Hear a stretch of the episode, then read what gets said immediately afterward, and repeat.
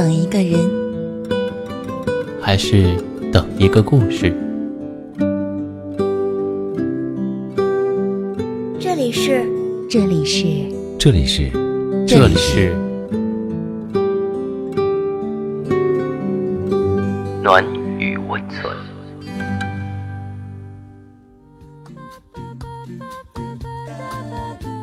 喜欢我的声音吗？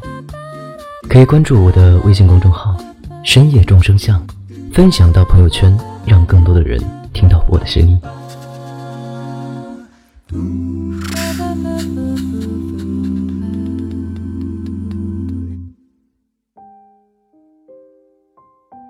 Hello，朋友你好，我是红梅。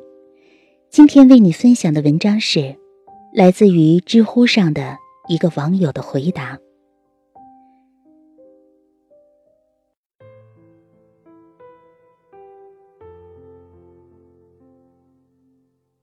二零一一年十月，岳父给妻子打了个电话，先是寒暄聊天，说是想我们了。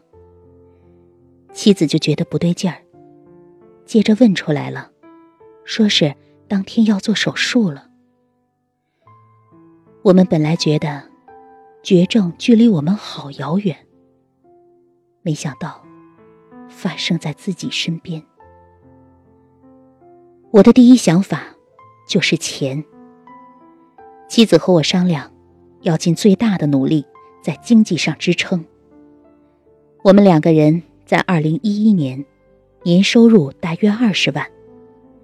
岳父一上手术台，我们立即拿出来五万，跟踪治疗，一个月去一次医院，每次至少拿一万。每个月生活营养费用五千。二零一一年到年底，给老人大概拿了八万。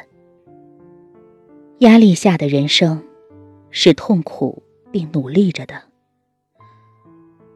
我母亲非常支持我们，实时补贴。这一年最快乐的事情是孩子出世。岳父在有生之年见到了外孙女儿。岳父很坚强，后期做微创把肋骨敲开，把热盐刀插进去，定点烧灼。他用手抓着手术床头，疼得全身如洗澡一样。后来他告诉我，真疼，我把牙都快咬碎了。我们用自己的生命给父亲延命，不管我们多累，至少还有个爹，能通通电话，说说话。爹没了，埋到黄土里去了。说给阎王爷拿一百万，能不能通融一下，让我给爸爸打个电话呢？岳父去世的时候，已经一直昏迷了，吗啡针也没有用。人最痛的时候，中枢神经会自动把痛感调低。我问过医生，到底有多疼？医生想了一会儿，说：“万亿世故。”二零一三年七月，岳父去世。简单总结一下吧。人间真有地狱，就是医院。能想到的地狱酷刑，医院都有。因病返贫，因贫致死的太多了。我见过在医院里夫妻反目、父子成仇的。治疗的很多特药和进口药物是不报销的，很多手术中费用也是不报销的。手术后使用的药物和调节休养的药物，大多数都是不报销的。岳父总共花了一百万左右的医疗费用，大概只报销了不到三十五万。剩余的六十多万，我们拿了三十多万，亲戚看望病人拿了约十万，岳父自己的钱拿了十几万。钱，真好。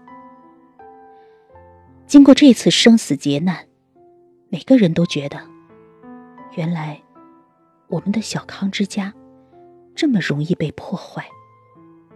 原来我们这么穷。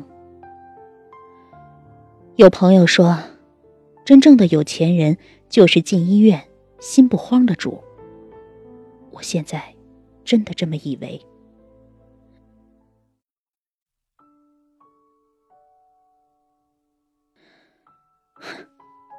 故事接着来了。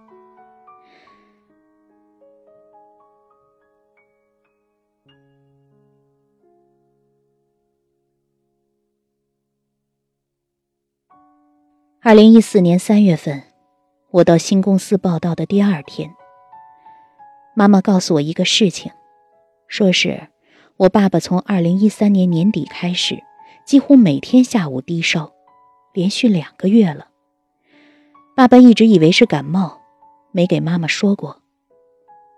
经过岳父的事情，我当时很冷静，肯定是重疾，骨髓穿刺。做了两次，查出来了，是重度功能障碍性贫血，血小板几乎为零，每天治疗费用平均一万。爸爸在医院存活了三十五天，二零一四年农历三月初九去世。爸的最后一顿饭是和我吃的。爸去世之前的头一天，妻子和我中午晚上陪他，堂姐一帮人在宾馆休息，妈妈回老家看护外婆。我问他：“爸，中午你想吃啥呀？咱吃面条好不好？医生安排了，不能太油腻呀。”爸似乎有点生气，说：“面条不好吃，买点肉吧。”我就问了护士，能不能吃肉？护士想了想，说：“吃吧，提高蛋白，可以的。”我到饭店订了个猪肉肘子，要了一个素菜，两碗米饭，打包回来。我们爷俩把一个肘子约有小二斤，全部吃完。这是爸爸辛苦一生的最后一餐饭。当天。我给爸爸说：“爸呀，我得回公司看看，刚到个新单位，我每天陪你，担心人家有意见呀。”爸爸说：“你走吧，没事儿，这边人多。”然后我就走了。我在高铁站给我四堂哥打了个电话，我就像个傻子一样。在高铁站放声大哭。我说：“哥，我撑不住了。”四哥说：“你忙吧，这边人多，我和你嫂子一会儿都会在。”我是中午十二点走的，下午六点陪个朋友吃饭。妻子打来电话说爸不行了，妈在找救护车，准备往老家拉。太快了，我没见到爸最后一面。到家已经是第二天凌晨了，爸已经换好了寿衣，冰冷安静的躺在那里。爸没什么大本事，普通人，但人缘很好。见过的，没见过的，亲戚朋友全来了。我读高中的时候，朋友很多，很多人几千公里跑回来参加爸的葬礼。当年我三十二岁，穿着孝衣，抱着照片，送我的父亲最后一程。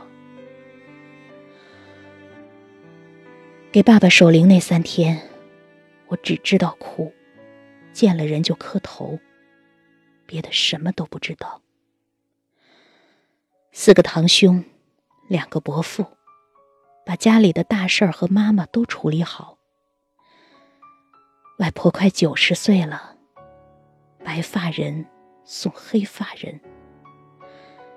他告诉我，你爸出殡起灵的时候，我看见他进来，跑到我床头给我磕了个头。我不敢和二伯吃饭，每次去看望他，然后就匆匆离开。每次吃饭，他都要喝酒，然后抱着我哭，哭得我肝颤。他抱着我说：“孩子，要走也得轮流来呀。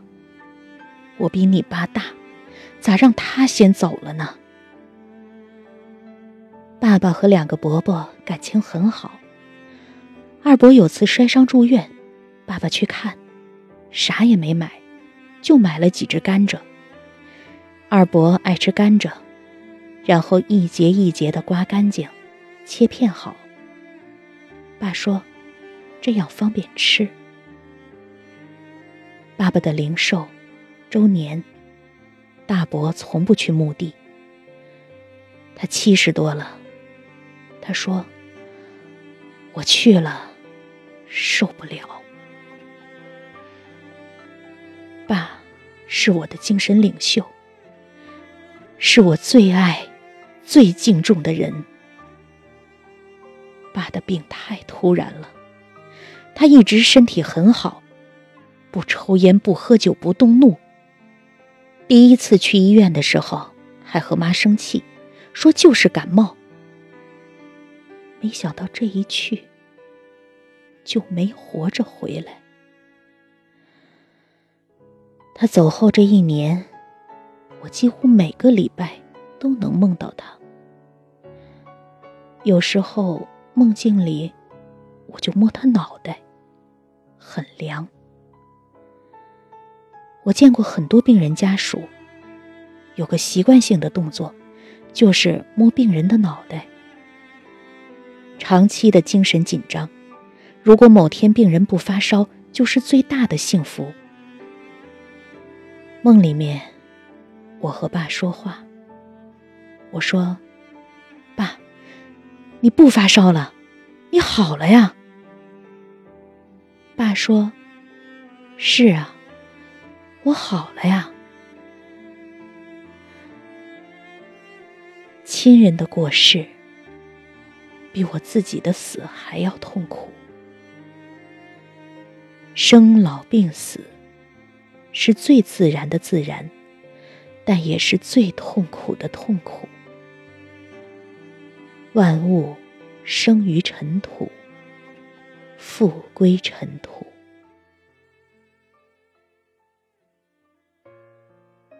总结一下吧，疾病如果查出来是绝症，理性一些。我和妻子明确了一个事情：如果是我们两个在未来的人生道路发生了这样的事情，就不再治疗了。有的医生。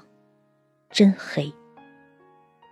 爸爸去世的当天，神志不清了，医生还给开了八千多的进口抗生素。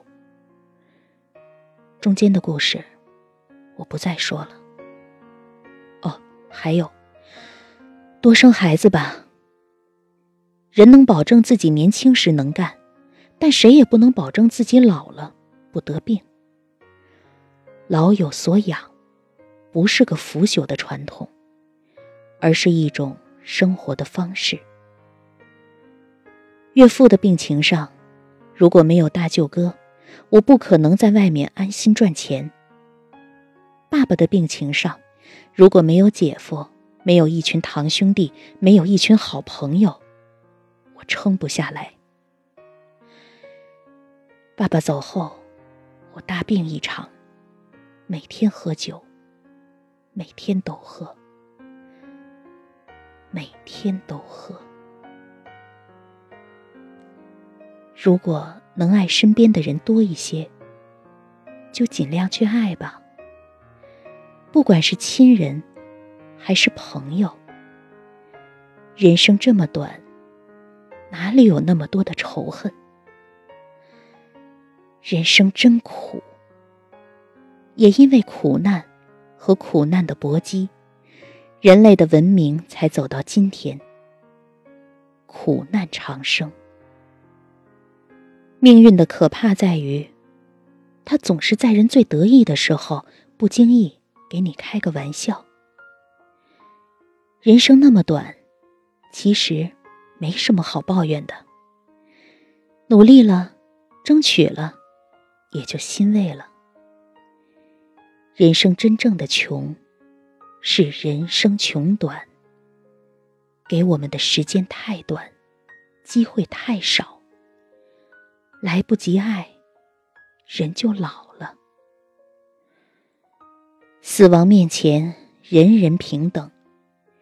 生死是人生大苦，但也是人间最大的公平。不管是亲人，或是我们，因死而生，因生而死。没有绝对的善恶，没有永恒的仇恨，没有必然的因果。短短人生，所能秉持的只有行天之见，以苦为乐，勤苦为荣。我们都在世间修行。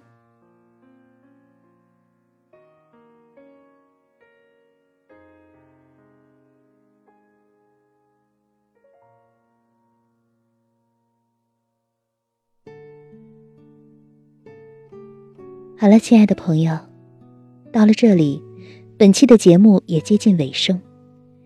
喜欢我的听众可以点击节目下方的订阅，关注我的微信公众号“深夜众生相”，转发到朋友圈，让更多人认识我。同时，我在这里欢迎你诉说你自己的故事，让我的声音记录你的人生。晚安。我们下期见。